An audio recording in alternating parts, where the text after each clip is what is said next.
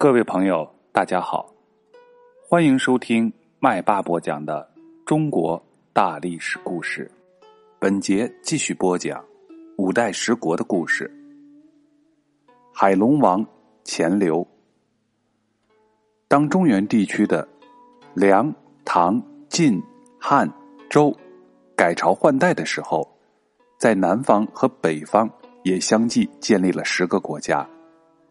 这些国家立国的郡主，都是唐朝末年割据一方的藩镇，或者是镇守一方的武将，其中一多半还是中原人。他们一般都知道一些立国的方法，对唐末的腐败政治也进行了一些改革，因此，在那些地方的老百姓的境遇多少都会有所改善。有的国家战事比较少，环境比较安宁。人们能够安心从事生产，其中吴越国更显出繁荣的景象。吴越的立国者钱镠，是杭州临安人。小时候，他非常聪明，很有胆量。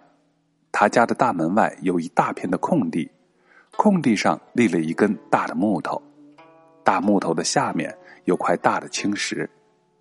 钱镠和邻居的小朋友们常常会在空地上一起玩耍，在大木头下面做游戏。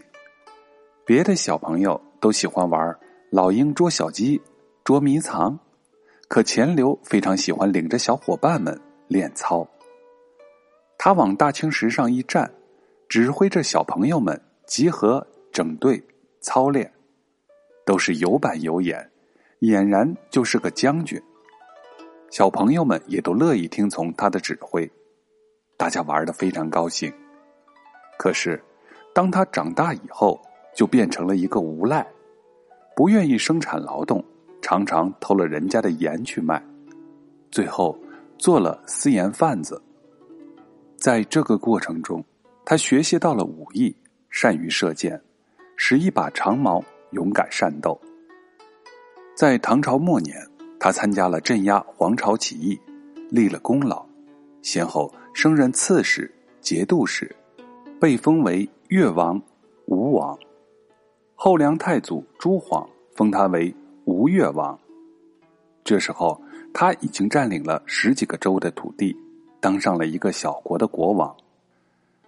钱镠在当上国王以后，就摆起阔起来，在临安城里盖起了豪华的府邸。他经常带着车马随从出外游览，前呼后拥，好不威风。他的父亲对钱镠的这些做法是很不满意的，每次听到钱镠出游，就有意的避开。而钱镠不知道是什么缘故，有一次他不坐车，不骑马，也不带随从，步行到了父亲的住处，问父亲为什么要回避他。老人说。咱们家世世代代靠种田打鱼为生，没有出过达官贵人。你现在占着十三州的地盘，可是三面受敌，人家会要跟你争夺利益的。我怕将来招惹祸害，所以不想见你。钱镠听了，表示一定要记住父亲的嘱咐，保住自己的土地。吴越拥有现在浙江的全省。江苏的南部和福建的北部一些地方，它的北边和西边是南唐，南边是闽国，东边靠海。南唐的地盘比吴越大得多，实力也比吴越雄厚。钱镠知道自己的处境危险，生怕南唐过来攻打他，一直不敢疏忽大意。他在晚上都不敢安稳的睡觉。叫人用小圆木做了个枕头，要是睡得太熟，脑袋一翻动就会从圆木枕头上掉下来，这样就能惊醒。他把这个枕头称为“警枕”。他在卧室里放着盛着白粉的盘子，晚上想起什么事儿，就随时写在粉盘里，以免自己忘记。他还让侍从通宵的值班，外面有人要来议事。就让值班的人把他叫醒，不能耽误正事儿。钱镠不但自己保持警惕，对他的将士则是要求也很严格。在他住宅的周围，夜里都是有兵卒打更巡逻。有一天晚上，打更的兵卒蹲在墙根上打起盹来。突然，从墙的那边飞来几颗铜弹子，正好掉在士卒的身边，把士卒都惊醒。士卒们后来知道，铜坛子是钱流打过来的。在往后再打更的时候，谁都不敢再疏忽大意了。又有一天夜里，钱流穿了便服，要从北门进城，城门已经关闭了。钱流在城外高喊开门，看管城门的小吏不理他。他说：“我是大王派出去办事的，现在要急着回城。”小丽说：“夜深了，别说是大王派的人，就是大王亲自来，也不能开城门呐。”钱流在城外绕了半个圈子。从南门进了城。第二天，他把看管北门的小丽招过来，称赞他办事认真，并且赏赐了他许多的金钱。这些事情在一定程度上都体现出钱流想要振作有为的精神。钱流主持修建了钱塘江海堤和海塘。钱塘江的入海口十分宽阔，海潮倒灌。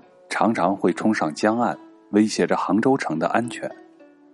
钱流下令征召大批的义夫、工匠，凿石填江，修筑了一道坚固的石堤，保卫杭州城。同时，把江中的巨石炸平，好让舟船航行，便利了海上的交通。建造了龙山、浙江两座闸门，防止海潮内灌。还在许多河渠上建造了堰闸，可以蓄水泄洪，不怕旱涝。江浙平原的土地本来就十分肥沃，气候温和多雨，加上了有这些许多水利工程，灌溉便利，因此农业生产就得到了非常长足的发展。庄稼是连年的丰收，米价极为便宜。每担只值五十文钱。民间送给钱流一个外号“海龙王”，这就是称赞他在兴修水利方面的贡献。后来有人赞美吴越国百世繁荣是地上的天宫。在兴修水利的同时，钱流也大兴土木，把杭州城扩大成周围三十里的大城。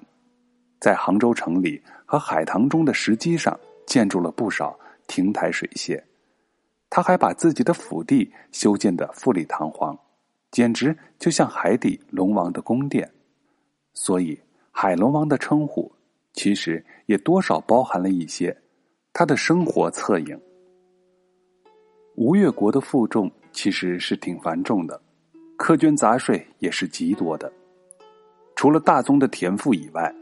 像打鱼、养鸡、母鸡下蛋、孵小鸡等等，都是要交税。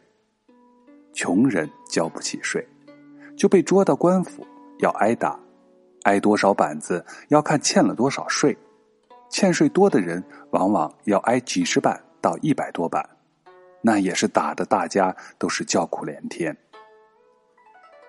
钱流本来是没有读过什么书，可是非常喜欢作诗。